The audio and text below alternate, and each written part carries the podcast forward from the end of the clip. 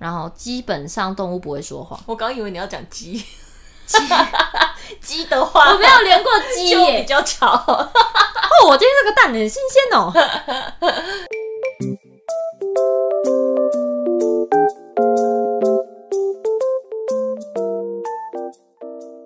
好，那今天。哦，我们还没是不是还没开录耶？哦、对，我们连躲起来讲都还没唱呢。赶快赶快！一二三，躲起来讲。Hello，大家好，我是朵拉，我是小鱼。朵拉好像有点感冒了。对啊，她是一整个脸是那种要死不活的状态。今天来录音前呢，我们坐捷，我们录音的地方在圆山站的附近，然后从淡水这样坐来。我在出门起床，喝完咖啡，顺利大完每天的固定的那一次便之后。开始落塞，怎么？你肠胃真的？我觉得是不是偏不好？我自己觉得我肠胃偏不好，但是不，我不像你有那么长的。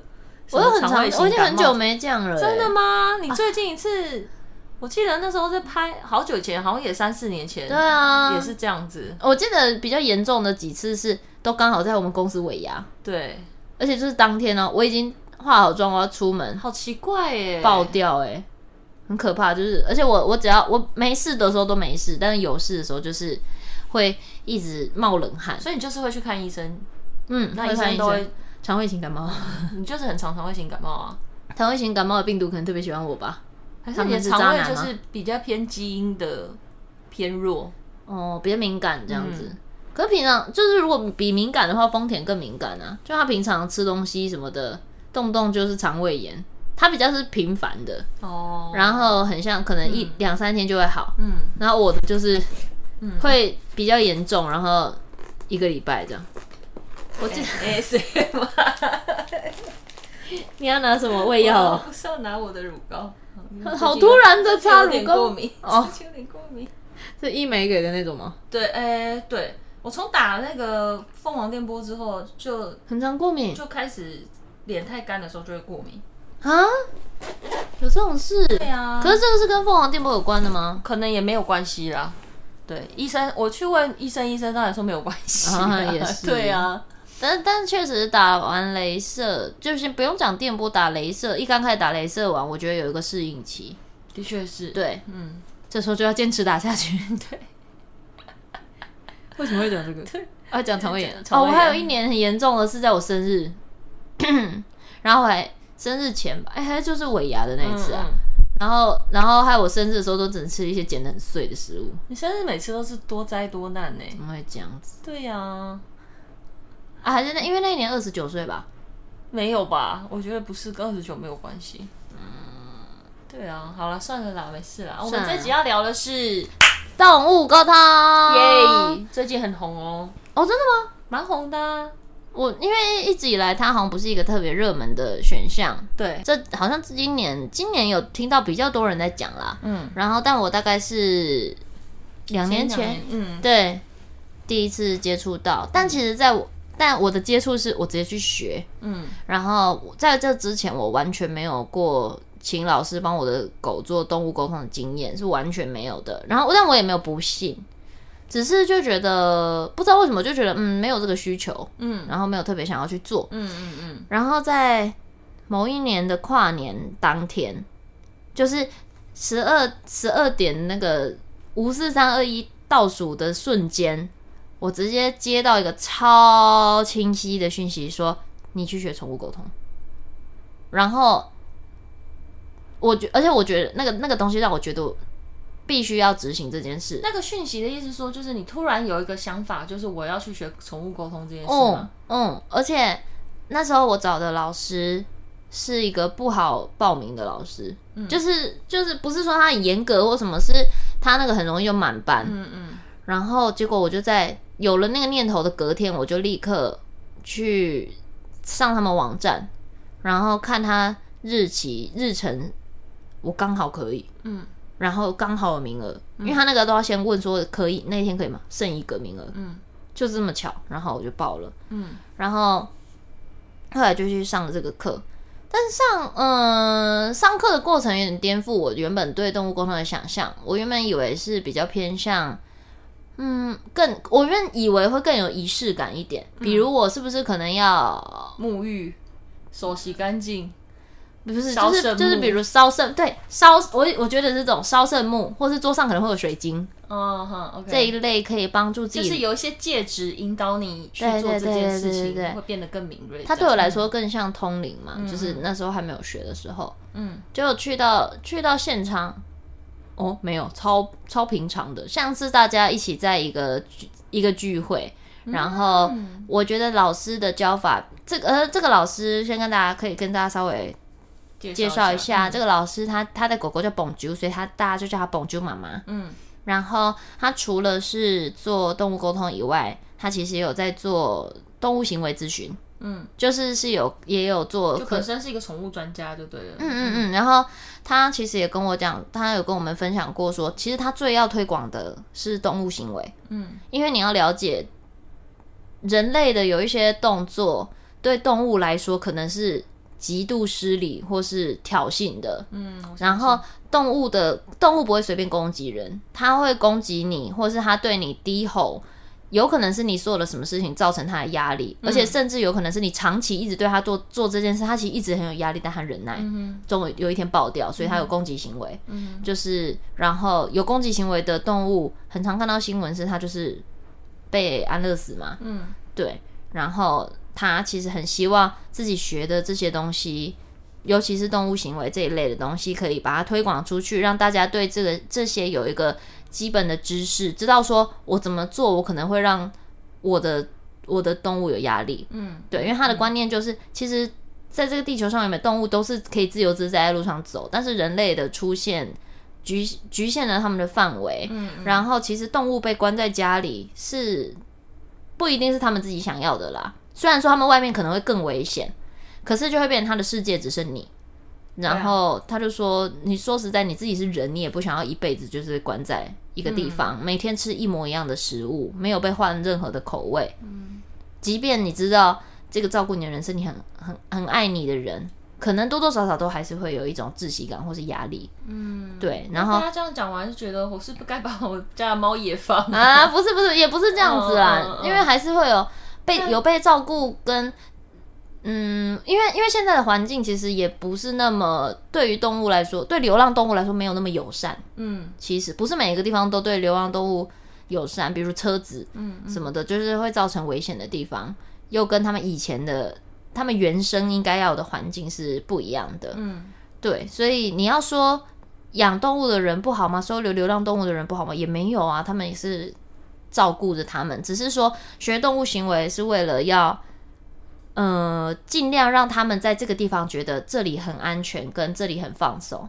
比如像是很多人会有的有做的一件事情是，比如我们我养的是小狗，然后我出门的时候我把它抱在手上，外面路人来摸，我不会阻止。嗯。就是啊，这狗狗好可爱，我可以摸它吗？嗯嗯，然后摸摸摸摸摸。可是其实那个当下，以动物行为的逻辑来讲的话，那只狗现在正在被你禁锢的，它没有办法逃走，它也没有办法拒绝这个行为。嗯嗯，但是其实把它想成你的小孩，你手上抱着你的婴儿，你不会想让别人摸它的。嗯嗯，那小孩可以更有反抗嘛，可以哭啊什么的。嗯、可是狗如果哼，就会说不可以这样。嗯，嗯，对。他们会被阻止，的确是。对，然后他们逃不了，所以都是，然后后来他就是有让我们知道说，其实你第你遇到第一次见面的动物，你尽量不要直直的盯着它的眼睛，嗯嗯，你可以看它的脚，然后你不要自己去靠近它，嗯，它如果过来靠近你，你也不要先直接上上手就摸它，让它先闻一下你，然后比如猫咪它自己开始蹭你，嗯嗯，你再。轻轻的给他回回应，嗯，然后最好第一次最好是只有一面之缘的动物，就不要轻易的跟他有太多互动，有可能会带给对方压力。就像也有人说，有一些狗狗感觉上是很好客，只要人类来，他们会很爱跟他玩。嗯，没有，是是互动，自己过来互动的，好像就还好。可是有些是很像开心到直接翻肚给你看，可是你是陌生人，嗯。嗯，会有。翻肚是对于一些人类来说，就对他们来说比较是我要很亲密的人，嗯、这是我最危险的地方。嗯、我我露给你看，我代表我很信任你。嗯、但是有时候有些你就会觉得很奇怪，可是为什么有一些狗狗是直接就翻给你看了。嗯、其实那是一种求饶，我让你看我现在最弱的地方，哦、我现在跟你示好，或者你在舔你，都是、嗯嗯、不要伤害我，请你不要伤害我。嗯嗯，所以这件事情对他们来说，虽然他们他们试出他们的善意是为了保护他们自己，但是这对他们来说是很有压力的。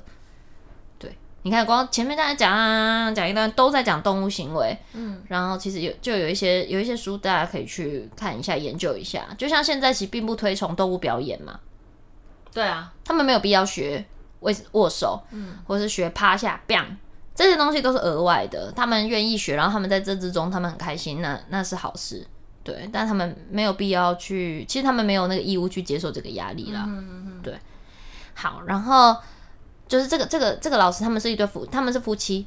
然后爸爸爸爸主要就是老男生，就是她老公主要就是动物动物行为的推广这样子。对，然后但是这个东西，他们常常其实也会收非常非常少的钱，甚至不收钱的去，比如企业演讲等等，想要把这件事推广出去。然后在这之中，他们学会了动物沟通，就是帮祖玛去尝试了动物沟通这件事情，然后。而且我发现自己是可以很可以做这件事的，然后他觉得这件事其实对于只要他嗯，对于推广动物行为是有帮助的，就是就是可以用另外一个方，就比如我现在一直跟你讲动物是怎样怎样怎样怎样，不一定有人会听，可是我用动物，你的狗说什么什么什么，大家可能接收的人会更听得进去，嗯，然后跟跟其实说白了就是这个东西反而更可以成为他们主要收入来源。他们要推广这个东西，其实非常烧钱，或是应该说，就是他们要推广这个东西，其实很难赚到钱，嗯，很难因此赚钱。但他们，他们动物沟通这个东西比较偏神秘学的东西，其实可以吸引很多人的。然后他们就是他们的，他们就是想要在大家在学动物沟通的过程中，在在。适时的给他们动物行为的概念，嗯嗯嗯，蛮好，蛮聪明的，对对对对对，只是中间当然就是渐渐，我觉得我觉得学动物沟通这件事情是你一直在做，一直在做，一直在做，你会越来越进步，你的直觉会越来越准确，嗯嗯嗯。然后那时候我的我的学姐金妮，她就是她也是很认真跟我说，其实反反而学了动物沟通之后，好像要吸收更多的知识，你讲出来的资讯才会是正确的，嗯，对。好，然后我们上课上课的详细内容就没办法跟大家讲，因为毕竟人家课程内容嘛。但是我整个整个过程中都比我想象中的轻松很多，很像是大家一起来玩团康游戏的感觉。嗯，呃，当然不用站起来那么咿呀，我还要不用到这样子。嗯，但是就是你可以把它当成是各种想象力开发的练习。嗯哼，对，然后比较偏直觉训练，我觉得是这样。但是听说每一个动物沟通的老师，他们有不同的方法。哦，真的啊，嗯，然后跟其实我们当下的练习，我们每个人接收到资讯的样子都不一样，即便我们现在看的是同一只动物，嗯，可是我们可能会得到一样的资讯，可是有些人可能会像是收到，比如像收到 Line，嗯，我觉得我就是比较像这样，嗯，我像是收到一则讯息。嗯，对，接收到一个讯息，但也不是文字，很奇怪，但我就觉得那个就是收到一个，就像收到一则 line 的感觉。嗯嗯，嗯。然后有些人是很明显的气味，嗯，或是有些人是味觉，嗯。然后有些人是画面，嗯。然后这个东西是没有限定说一定在你身上就是什么样的方式，嗯。只是说可能某几种方式是是在你身上最。最常出现的，嗯嗯，对，我觉得那个就是直觉的，你在你对你直觉直觉的理解会有，不一样，嗯，对。然后那时候也有因此沟通到一些离世的动物。然后呢，上课原本前面都很轻松，然后结果到，因为我们都要带自己动自己家宠物的照片去，然后到有一趴是连自己的动物，自己家的动物，然后我就连我家的狗。然后我就哭到不行。为什么？就是他有在跟我讲他身体哪里不舒服，这么夸张？嗯，他需要什么？然后可是在那个当下，你不会觉得是是不是自己想出来的这件事情？你太远了啦！哦，真的很 太自在。我说在那个当下，你不会想说会不会是自己凭空臆想出来这件事情？我跟你说，我当下我甚至在告诉我自己说，这是我凭空想的。我家的狗没有这么。没有悲伤，没有不舒服，嗯嗯嗯，但是我眼泪一直流，然后我就知道我，我真的太强烈的直觉，知道他现在跟我讲真的。哦，okay, 对，他跟你说了什么？但其实主要就是他的身体状况，那个东西就很像赖讯息，他一直发讯息给你这样。嗯，而且因为他他就是那个那个当下那个感觉很像是他还是在这之中在为我着想，他怕我很像是怕我有一点压力，他感觉像忍到他真的好不舒服了，了。嗯、他好需要怎么样怎么样才跟我讲。嗯，然后我们沟通，然后嗯，主要其实是他，因为其实狗狗老了，它的关节是，尤其是贵，我们家的狗狗是贵宾，对，贵宾的骨头是非常脆弱的，嗯、然后它的关节其实之前就有一点类似惯性脱臼，对。对，然后他就讲，就有跟我讲说，真的很不舒服，嗯、然后可不可以在家里铺地毯？嗯，对，最主要最大的诉求是这个，嗯，对，然后我那时候就是，我那时候就是边哭边把 诉求写下来。结果他，但有一个很好笑，就是他有要求我要，他想要吃一个冻干，嗯，就是还指定品牌。这么夸张？是他有吃过的，oh, 可是当然那个指定品牌是，他就把那个包装的样子整个很清晰的呈现出来。他好指定牛肉口味，uh. 牛肉是最贵的。Uh huh. 然后就是指定要吃那个东西，对。然后好，然后那就是我第一次，算就是我第一次上课的经验。然后很酷的是，那个课程是两天，分两天上。然后我那一天的。第一天结束后的晚上，我就睡陈瑜家，然后陈瑜家不是有两只猫吗？呼噜跟小皮。然后其实，在教室的时候，在连呃中间在教室的时候连线我，我我我们会连同学家的动物，嗯嗯嗯就是交换连同学家的动物。结果我好像不小心连成小皮，嗯，就是连成成鱼的猫，嗯，我不知道为什么，嗯，就是我那时候因为因为前面其实会有一些确认资讯，就是确认一下我连的对不对。然后就是，比如可能会稍微问他们一下，说你，比如你的饲料是干的还是罐头的，嗯、还是你平常你平常大概吃的是什么样的味道的东西，嗯嗯、或者确认它碗的颜色啊，什么什么什么。然后我在问饲料这一题的时候，我就是完全觉得是小皮在满头问号的说，就是这个啊，你平常不是都会喂我们吃这个，就是很像这种感觉，嗯嗯嗯、这样的感觉。然后我就不是那小皮耶，怎么会小皮就连错了这样？好，然后结果当天晚上我就睡他们家，然后。我一进去，小皮就是一直跟着我。嗯，他就是一副这种，你今天到底干了什么事情啊？你刚刚早上是跟我讲电话吗？你是不是有传讯息给我啊？嗯嗯嗯。但是你问了一个你明明就知道的问题，嗯的这种感觉，一直一直跟着我。小皮平常平常比较黏着我的是呼噜，就是另外家里那个哥哥比较大只的猫。嗯，那天是小皮一直黏着我，嗯，然后就，可他黏着我也不是在撒娇，一直看。哎、欸，你这家伙，怪怪的哦，嗯、这样，那个质疑的眼神在看你，这样。哦，嗯。然后那一天晚上睡觉，我不知道是不是因为第一天上课，你那个整个，你想象自己是一个 WiFi 讯号源，你会开到很强，嗯，你会接到很多很多的讯息，嗯。这两只猫晚上整个晚上都在讲话，他们的讲话逻辑很像是在确认说，看他到底听不听得到，真的假的？然后我就是。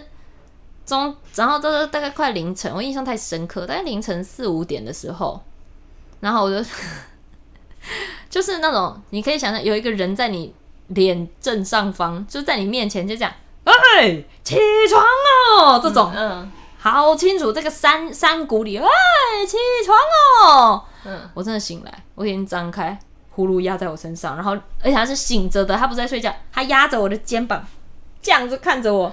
然后重点是什么？他傻眼，我也傻眼，双手压着肩膀，然后鼻子对鼻子的看着你。他，然后重点是他超傻眼，嗯，然后我也很傻眼，因为我脸看起来太傻眼，他就这样，啊，叫个超长，然后走走去睡觉，一副你醒了我就放心了。所以我觉得，我觉得是第一天上课的时候回去，如果家里有动物的话，可能就会有这种类似这样的情况，蛮蛮有趣的啦。对，然后后来。后来呢，就开始找身边的朋友的动物练习。那这练习这个频率有说，比方说你每个礼拜至少要练习一次，或者什么之类的吗？一开始练的比较勤，嗯嗯，大概我一开始甚至想要一天一只，这么夸张？对，但我有试过一天两只，不行，第二只就会超不准的。哦，对啊，然后我所以我觉得跟你你你你好像要你好像要 hold 一下自己的精神力。对，你有时候太过专注，那个结束很累。对，听起来我们听起来像什么怪力乱神？对啊，因为我是只是有在想说，哦，你太放松了。所以所以呃，一天一天练习一次这样子。嗯，一开始啦，一开始想让自己，一个我会急，我就是很想要让自己自己培养那个敏锐的那敏锐度。对，然后我记得那时候我还去，我我去，我那时候刚好也是正要订我的那个水晶手环的时候，我还说帮我接几颗，就是可以让你天线敏敏感一点。天哪，后悔了，我现在超后悔。等一下继续跟大家讲这个故事。好，然后反正就是后来哦，慢慢开始练习，嗯、但是就是嗯，我觉得就是时好时坏。我发现，如果我很我不够 chill 的时候，很容易就错。嗯，资讯很容易错。就我有压力，或是我就要是一个整个人很放松的状态。嗯，所以我完全可以理解为什么有些人会点蜡烛。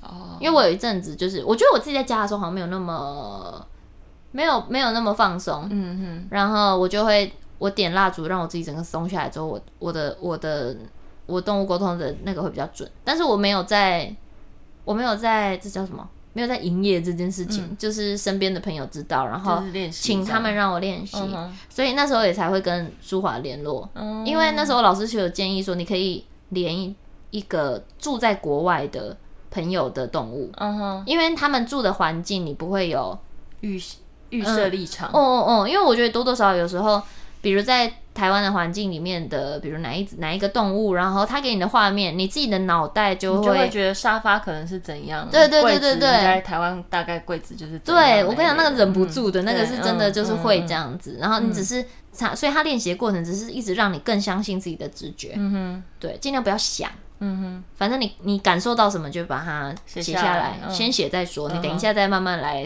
回推。对对对对对，然后然后就开始慢慢练习，结果。就我就后来，嗯，可是后来后来就有点懒散。可是我觉得那个懒散的逻辑是有一点，我知道我必须要很放松，我才会最准。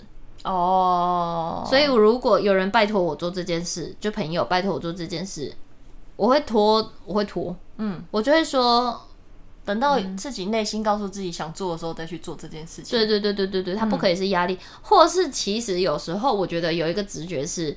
这个动物现在没有要告诉他什么，他没有什么需求。嗯，对，对，我记得我有请你，那时候也有请你帮我看我家的猫。嗯嗯。嗯但我记得那时候，我记得那时候乌尼没怎样，也没怎样啊。对，那个时候就是还年纪还很小吧，他还搞不清，有一种还搞不清楚的感觉。啊、但是我有连过年纪非常小的猫咪，嗯，但是那只猫咪在有连完隔天就过世了。天哪！把想讲的话讲完就过世了。然后，哦、对，然后那个是我觉得很神奇的一个体验，因为我觉得那只猫有点像是在执行一个任务。嗯，它的任务就是要来告诉我们这些事情。嗯，已经是。但他是要告诉他的主人了，嗯，但是我觉得同时也告诉了我一些什么，嗯，对。然后反正那时候就是那只猫是被捡到的，嗯，然后我朋友捡到它之后，猫咪好像身体就不好，然后照顾了几天之后，就是有要带去，好像带去打疫苗，嗯嗯，还是什么。但那我那个朋友就一直怪自己，他觉得他可能太早带他去打，嗯，小猫咪身体可能受不住，所以后面就后面就有很像是肾。衰竭还是什么，就是身体真的很不好，嗯、然后一直有可能要走，有可能要走。然后我朋友就不敢睡觉，每一天就是喂他吃东西，喂他吃药，然后一直顾着他，怕他失温什么的，嗯嗯、一直照顾他。结果我那时候我也不知道为什么，我那时候已经算是就是有隔一阵子没有做动物沟通，然后他也没有特别拜托我，但我自己问他说我可以帮他做这件事吗？然后。结果沟通的中间前面的时候，都还觉得这只猫是小孩子，就是会讲说，在确认资讯的时候，他就会说：“哦，妈妈有弄一个红红的肉给我吃，我觉得那个我吃的最舒服，嗯，比较不会胃，就是我的肚子不会不舒服，嗯，我觉得吃那个最好。”然后他就是真的有弄，有点类似尾鱼那种红肉生偏生肉还是牛肉忘记了，反正是红肉的肉，嗯，给他吃。然后我就说：“那你。”他喜欢那个，你就你就可能这几餐你可以帮他多准备这个。嗯，嗯，结果呢，他后他就突然确认完资讯的时候，我其实有在问他说：“那你最近有没有？你觉得你需要什么？”对，然后，嗯，你还好吗？然后，然后因为因为我自己的判断是，我觉得小猫也会搞不清楚自己身体怎么了。嗯嗯。结果他只他有点像是答非所问的跟我讲了一件事情，就讲说。其实生命就是这个样子。我来到这里，我是来告诉我妈妈说，生命其实就是这样，然后不需要不需要为此感到，你就是不需要执着在这个上面。我该离开的时候，我就是我就是会离开。然后，但是活着的时候，我会很用力的活着。嗯，我会尽我的全力，光是为了活着这件事情。嗯，所以，然后他就说，然后我我最担心，我我一点都不想不担心我自己，我现在被照顾的很好。但是，请你告诉妈妈说，这件事不是她的错，生命就是这样。嗯，然后我后来，我因为那时候当下我在想说，是我是不是我脑补了太多东西？嗯嗯。嗯嗯但在我跟这个主人分享的时候，他跟我说，他那一阵子是厌世到他不知道为什么自己要活着。嗯嗯，然后就遇到这只猫，然后沟通完之后，但当然那只猫后来就，我记得是隔天了，嗯，就离开了。然后他就，然后他那个主人其实哭的蛮蛮惨的。然后，但是他说大家就是好好的感谢了他，然后送就送走他这样子。嗯，嗯，嗯，然后他就说。我觉得那只猫咪要你告诉我的事情对我来说很重要。嗯、我觉得它很像猫，它可能这一生的任务就是来帮我上这一课的，嗯、就是很感人。哦、嗯，他的他让他知道他这个他这个人活着是有意义的。嗯，哦、嗯，然后他开始找，他就开始找自己想做的事情去做。对，然后他觉得他觉得那是这只猫带给他的。嗯、然后因为我也很相信。就比如我们之前有聊过，每个灵魂来到这个世界有他们自己的任务要完成，嗯、就是下来之前先选选项，我这一生的考验要是什么之类类似这样子。然后我相信在中间也会有帮助你的人，或是来给你考验的人。嗯，然后我觉得那只猫咪就是来给他帮助的，他可能他自己感那个那个灵魂感觉太老成了，嗯、就是那一连到那只猫，我第一次在幼猫身上感受到。一个非常成熟、非常成熟的灵魂，嗯，甚至像是一个，就是像一个大人一样，嗯嗯，然后再再跟他讲说，这件事整生命就是这个样子。然后我那时候也是第一次感受到，其实动物对于生命的来跟离去是看非常非常开的，嗯，就我觉得比人类开非常多的那种，就是你会。我知道我这辈子没办法达到这个境界，但是我好像听得懂你在说什么。嗯，对，有点想讲，这个应该算是我所有的，即便到现在已经沟通不止那一些动物了，那是我印象最深刻的一次沟通。对，就比直接连线已离世动物更加的震撼。嗯，对。然后后来当然陆陆续续也有连，嗯、呃，比如比如谁家的狗。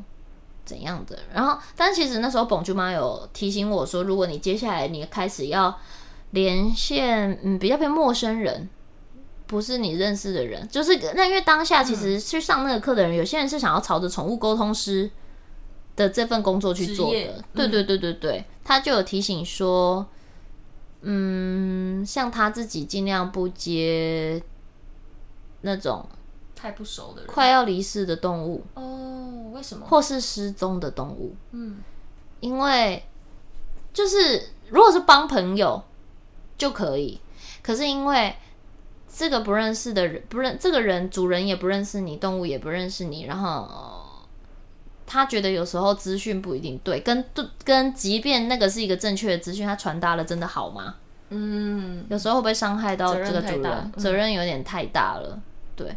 所以他其实尽量不接离世动物，只让只让我们在上课时候练习，然后那个狗狗是他认识的狗狗之类的这种，只让我们用练习的。嗯，其实他有讲说，就是会有类似的状况的时候，如果你们真的有要做这一行，你们自己斟酌，我不阻止你们，但是我自己是这样，他就他他，我觉得他教的时候都是蛮客观的。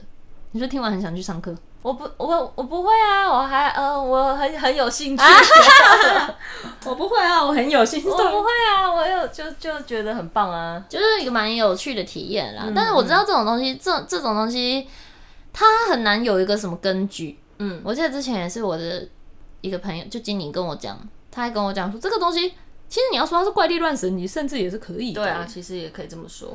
对，看你相不相信。愿相不相信自己这个直觉？嗯、那我我自己觉得我，我我在那个年底收到的那个那个那个讯息，他也不是命令你去做，嗯，但你就觉得你一定得做的那个讯息，我真的至今都相信那是我家狗传给我的，因为它真的不舒服了。我觉得这件事情就跟就跟就跟一般来说，就是很多神秘学的东西很像，就是信者很信，嗯、不信者很不信。但是我自己觉得更科学化一点的说服的方式，应该是说，像做宠物沟通这件事情，它。比较类似像是你在听电台，嗯、那你电台可能磁场对磁场，或者是这个电波，就是它帮你调整到跟可能宠物一样的电波。那只是说这个电波你要一直去训练，可以把自己转到那个频道去，这样对。对，而且因为我觉得他给的东西，它不是一个很，除非除非除非这只动物有很强烈必须要告诉你的讯息，不然其实它很多东西你会觉得很抽象，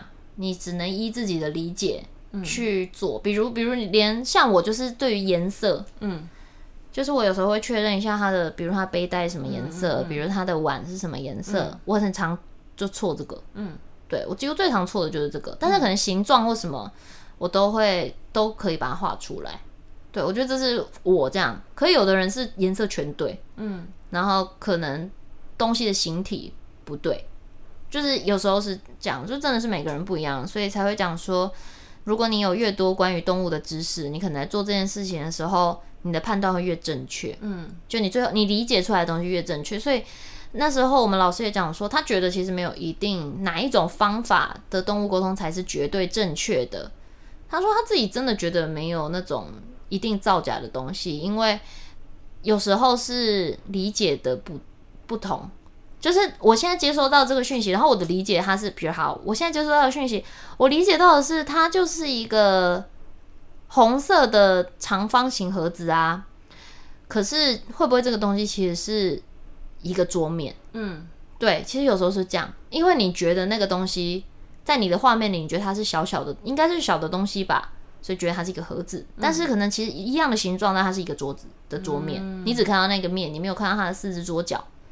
所以你说它是一个盒子，那如果这个时候，为什么说一开始尽量要跟朋友一起？是因为你在这个时候，你跟对方讲说是一个盒子吗？长方形盒子吗？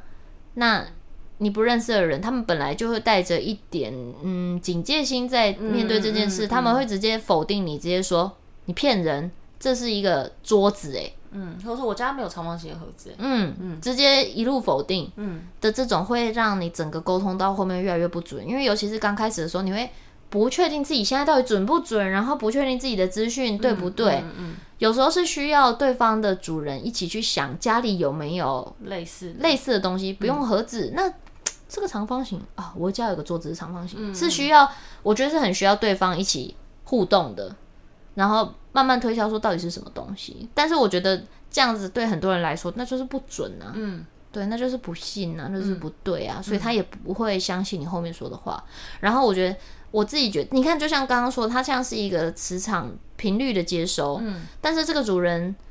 的频率也会很影响你，他一直在传传达着他不相信你的这个频率的时候，就是、相信这件事情，他还是有力量的啦。对，嗯、他就会越来越，你如果这个人不相信你，我跟你讲，那个都会乱乱掉，嗯嗯，乱七八糟，嗯。然后我自己目前没有在农历七月的时候做过沟通，但是我有朋友有，他就说特别敏锐吗？No，是特别乱哦，真的啊，所有东西乱七八糟，因为连到一些无微博哎，啊天哪，好可怕哦，好，对，所以。比如像我在出外景的时候，我就完全不会接任何动物沟通的哦，关起来。不是，就是我不不帮朋友做这件事，哦、我不会在饭店做这件事情，因为饭店已经是一个我不熟悉的地方了。嗯、对，我要在很我觉得我很安全的地方，嗯、我才会做这件事情。嗯、因为就是反正学完之后，我觉得我好像某个开关被打开。嗯，对，然后就有，有分享过开关被打开这件事情。对，然后我觉得。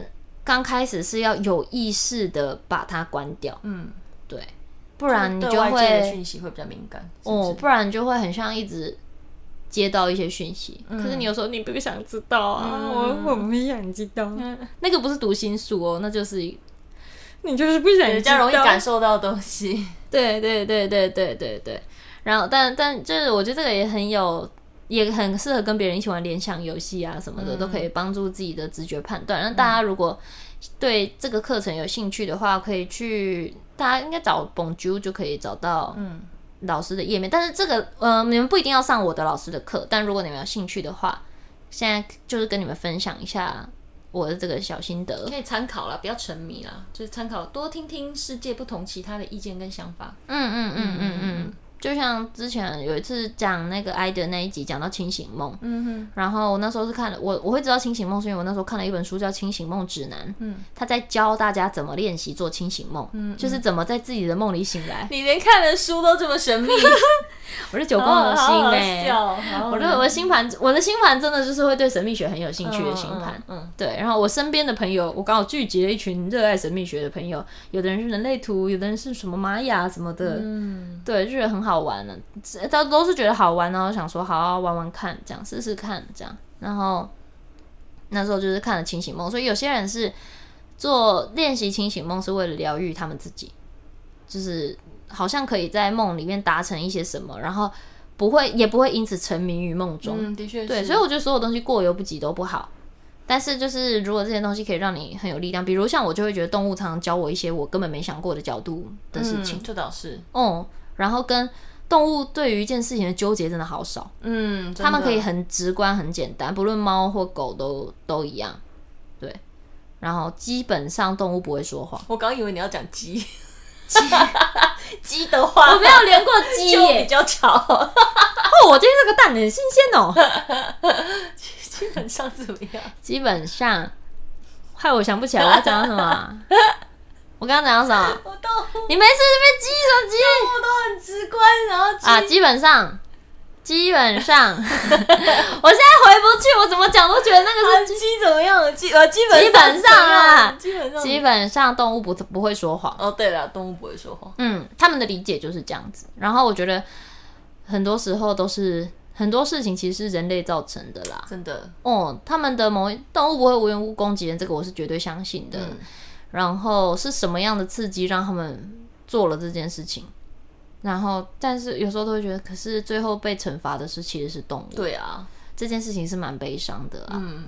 然后，我觉得刚刚学完动物沟通，跟我后我后来有带我的狗直接去。动物行为咨询，因为我觉得我的狗其实那一阵子有一点焦虑。对对对。然后我们在找方法，找到它焦虑的点在哪里，跟我怎么做可以帮助它。比如那时候就是做了闻嗅练习，嗯，就是让，因为狗狗对于味道很敏感，它们喜欢闻很多不不同的味道。然后那时候就是我就是会，比如我在家里会收到包裹什么的，我打开不会把东西直接拆完我就丢，我会留大概一个下午，然后把东西摆像摆迷宫一样。然后把东西四散在各处，有些是纸箱，有些是塑胶套。先不说，把它揉成、嗯、揉成一坨，放下去，然后可能呃旧衣服还没洗的旧衣服放，或是像我外景回来，我的行李打开，我也不会直接就把东西就拿去收拿去洗，我会打开来把东西放在地上放一下，然后在里面呃那东就是在里面放一点点零食，狗狗的零食，然后让他们去找。然后，比如做类似像隧道的东西，让他们可以钻进去的这种。嗯、那我家的客厅很乱，我妈我家的猫就是很有安全感，一定很活得很快乐。也不是这种，没有你要改摆设啊，嗯、就是你要改那个样子。就我很常是比比方说旅行回来，然后行李箱是放在客厅摊开来放一个，给他闻，慢慢给他闻，慢慢收。嗯，而且而且在这个过程中就不要让不要打扰它，看他要玩多久。嗯、其实通常不会很久，大概十五分钟他们就会、嗯、就会玩的差不多了。但是我就是。在他，比如他去尿尿的时候，我就开始布置这个东西。嗯、就妈妈带他下去尿尿，我就布置这个东西。然后零食都是一开始先藏好了。他上来，他就是自己玩这件事情。然后就是不要是他边找，我还跟着，很像跟着他一起玩，就不做这件事，让他自己去探索。嗯，因为嗯、呃，那时候老师有跟我讲说，就是让动物保持好奇心，其实很重要。如果这只动物的能量真的很低到他没有想要，就有没有活着都没差的时候，其实是动物最糟糕的状态。哦。嗯，天哪！让它保持好奇心，然后不要让它太亢奋，因为有时候太亢奋对身体也不好嘛。就是它会狗，可是狗很容易很亢奋呢。嗯，所以其实最对狗来说最重要的事情是让它保持一个平稳的心情，嗯嗯嗯、就是让它知道你可以很放心的探索这里。所以其实，呃，这个我不确定是不是每一个老师都是这样。这是我上动物之动物行为的时候学到的的是。他们就不跟狗玩丢接球了哦，真的啊。有时候是，就是你知道，有时候看到猎物那个嗨起来会有点嗨过头，嗯、然后有时候玩太多次了。其实对动物来说是那种，我干超累。可是因为他还想玩，就是没办法控制自己的小朋友。那怎么办呢？他就是想玩呢。就不玩，没就直接不玩这个游戏哦。用比如用散步或文秀来代替。嗯，没狗其实没有那么需要发泄精力。真的吗？嗯。可是不是就会很常说，它狗可能比方说每天早上一定要带出去走走，不然不带出去走走跟丢球不一样啊。哦、嗯，不用让他们必须要让他的不用让等于说不用逼着他让他肾上腺素冲上来或什么的。嗯嗯嗯、其实最重要的是让他们保持平稳的心，尤其老师养的是大狗。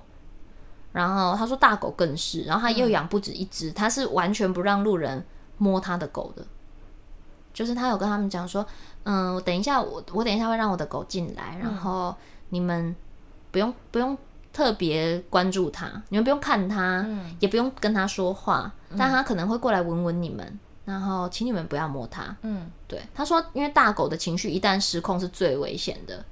对，他们情绪如果不平稳，然后家里又不止一只，他们说那个是不是天翻地覆的？所以他他就是一直在练习让狗狗的情绪很稳定。那个稳定不是忍耐任何事情，是他们很安心。嗯，他们可以在他们去到的地方知道这里很安全，知道自己不用一定要留在这里陪伴这个客人。嗯，他可以离开。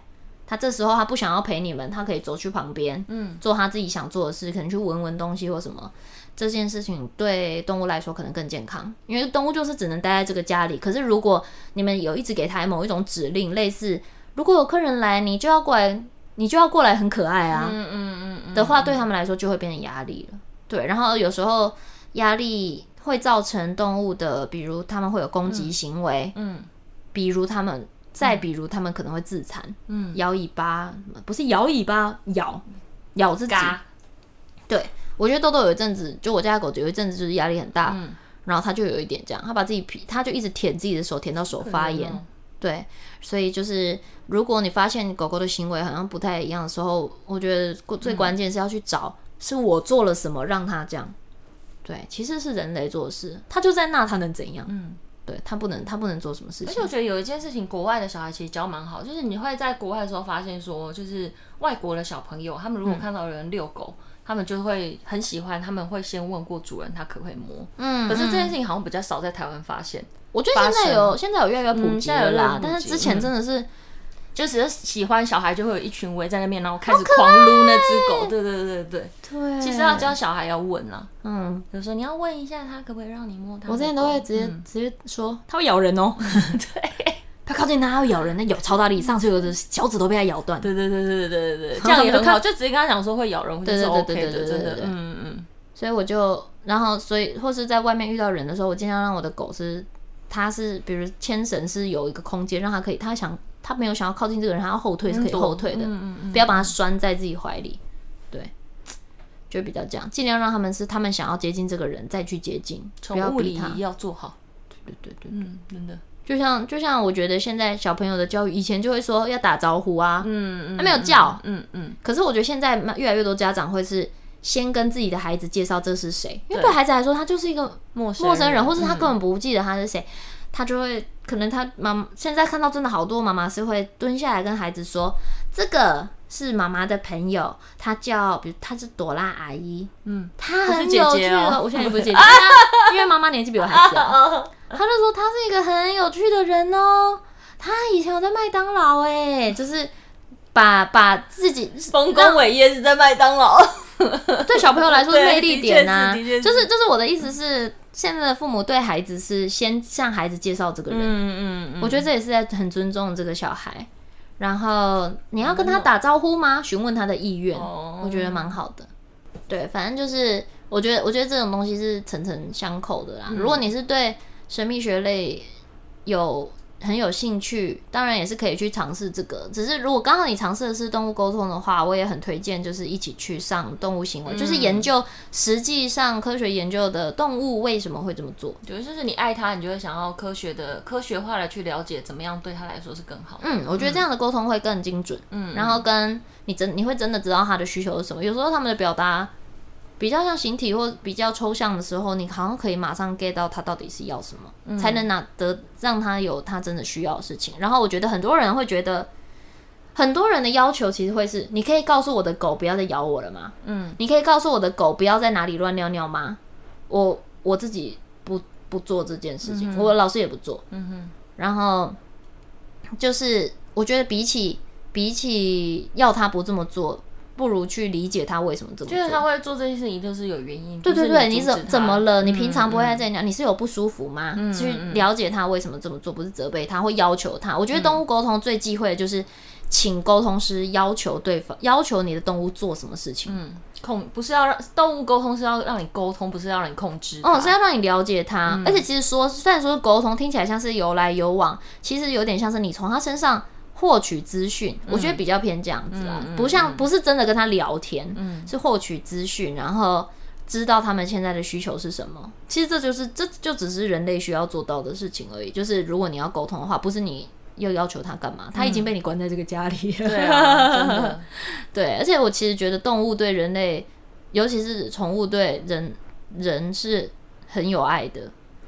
只是他们表达方式可能不太一样，但他们他们有时候的爱大到我会觉得很荒谬。嗯，真的。你怎么可怎么有办法？嗯，对，我觉得他们是很了不起的。嗯，对，充满神秘学的一集。对对，但我自己讲的很开心啊，推荐给大家。嗯，就是大家如果有兴趣的话，可以呃稍微做一下功课，然后去搜寻类似的资讯。嗯嗯，我们没有贩售课程哦，不用来问我们价钱。对对对对对，我们这边没有，我们这边不提供。我可以，如果你们很好奇，然后想要去。问是哪一家的，你们可以私信我，我可以告诉，我可以贴他们 IG 给你，但是后续呢，就是我不负责帮大家，不拿那个帮我收一些中中介费哦。对对对，价钱什么我们都不会回答。对对对对对，但是大家有任何心得，或者有曾经接触过动物沟通或动物行为，或是你跟狗狗的故事，都可以在留言板，都可以很欢迎提出来讨论呀，给有上过课程的人了解这样。嗯嗯，不只是狗狗啦，猫啊、鸟鸟啊、蜥蜴啊 都可以哦，都可以哦。窗外的麻雀很吵也是可以的，也可以哦，好好笑。好，那今天躲起来讲就到这边。喜欢我们的，喜欢我们的节目内容，请给我们五星好评，别忘了留言订阅我们的频道哦。大家下次见了，拜拜，拜拜。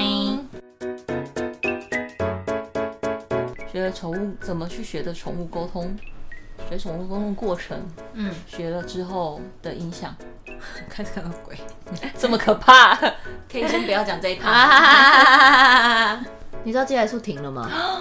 前几天为什么？他们就突然，而且他们的上一集就是完全正常话题，然后突然在，我就那天听，然后我原本寄来说对我来说是一个可以放着，有没有听到？有些片段没听到也没关系的，嗯嗯，那个反正他们就讲话好笑嘛，这样，然后他就说今天是我们录的最后一集，吓到。嗯，我还想说，啊，点回去。嗯，他们就说各自有各自的规划，然后说小鸡身体不好，然后但他其实想要动做试管。你要吐了是不是？没有，突然想咳嗽。哦，好好好，那就好。哦，他他要做试管。哦，然后好像就说身体状态真的很差，然后因为他们 各自都有各自的工作嘛，然后就说，然后另外一方面他们说。其实也没话题聊了。Oh. 他们说他们的友情有点变得，可能他们平常出去的时候，嗯，太消耗了，他们就会省着话题不讲。但是这个先不要讲好了，这我们录音的时候讲，就会变成这样。他们就说这不是我们原本要的啊，然后就说现在聊天都会聊到好久以前的事情，然后就会讲说我们又在讲重复的故事了。然后他说，也很多网友跟他们讲说，其实你们要休息是可以休息的。嗯，对他们就说好，那我们就 休息了。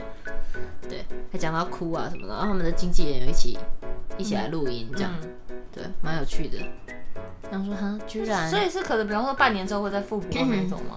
没有，没有讲到这件事。嗯，但现阶段就是停停播这样。然后就说，但是我们的页面都还会在，然后大家都还是可以来听音档以前的啊什么的，然后自己各自讲说哪一集他们觉得最好笑，对。